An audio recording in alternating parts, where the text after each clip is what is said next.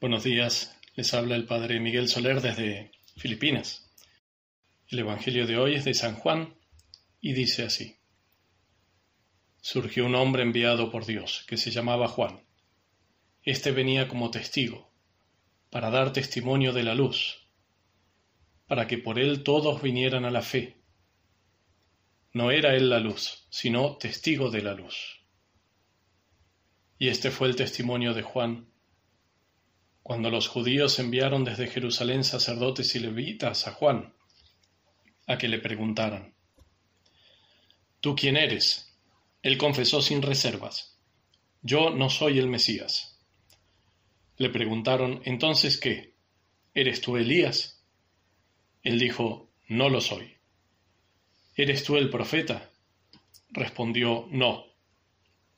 Y le dijeron, ¿Quién eres para que podamos dar una respuesta a los que nos han enviado? ¿Qué dices de ti mismo? Él contestó, Yo soy la voz que grita en el desierto, allanad el camino del Señor, como dijo el profeta Isaías. Entre los enviados había fariseos y le preguntaron, Entonces, ¿por qué bautizas?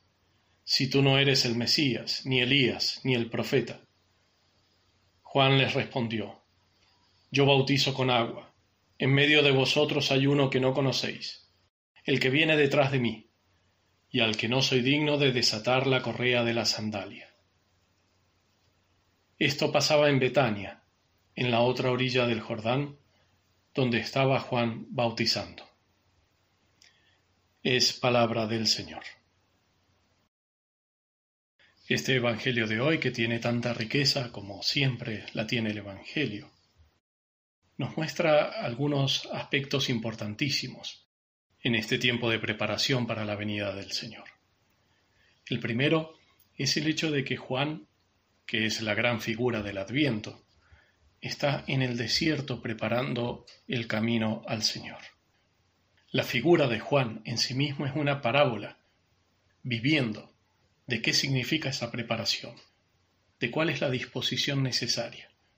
Y esa disposición es apartarse, apartarse del mal, apartarse del lugar en el que reina el pecado, es apartarse de todo lo que sea en contra de la voluntad de Dios. Es necesaria la conversión, es necesario un cambio de mente, de alma, una metanoia. Pero ese desierto no es sólo el apartamiento del mal, de todo aquello que va en contra de los diez mandamientos. Implica algo más, porque eh, ir al desierto es también apartarse de muchas cosas buenas. El poder recibir al Mesías, el poder recibir su mensaje y sobre todo el poder aceptar la vocación a la cual nos llama, implica una actitud fundamental no sólo de conversión, sino en algún aspecto de algo más profundo, que es lo que normalmente llamamos el desapego.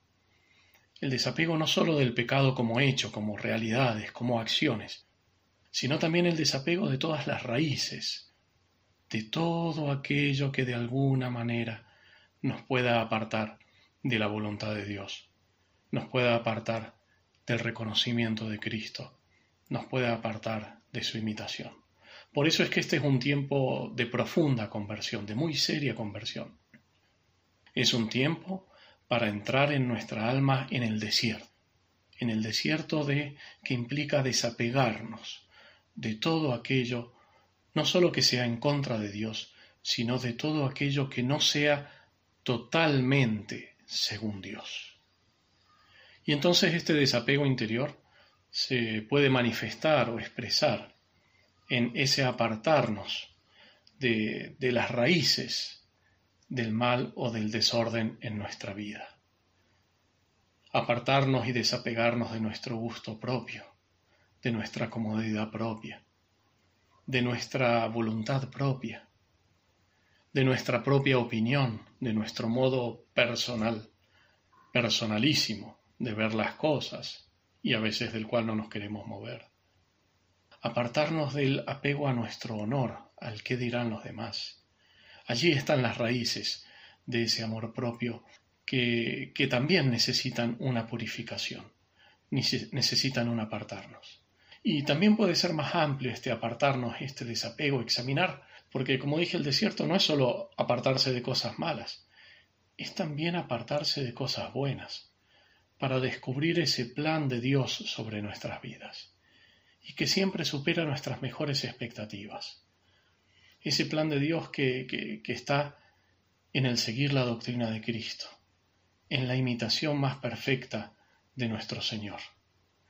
Y en eso también necesitamos una conversión, necesitamos un tiempo y una actitud de desierto, una actitud de desapego, para abrirnos realmente a los caminos del Señor. Porque a veces hay cosas buenas, hay cosas muy buenas, que de una manera u otra, en un momento o en otro, en lo exterior o en lo más profundo de nuestra alma, nos pueden terminar apartando de los caminos que el Señor quiere preparar en nuestra alma para nosotros. La profundidad de esta conversión, de este apartarnos, de este ir al desierto para convertirnos, está expresada por la, por la vida entera de San Juan el Bautista.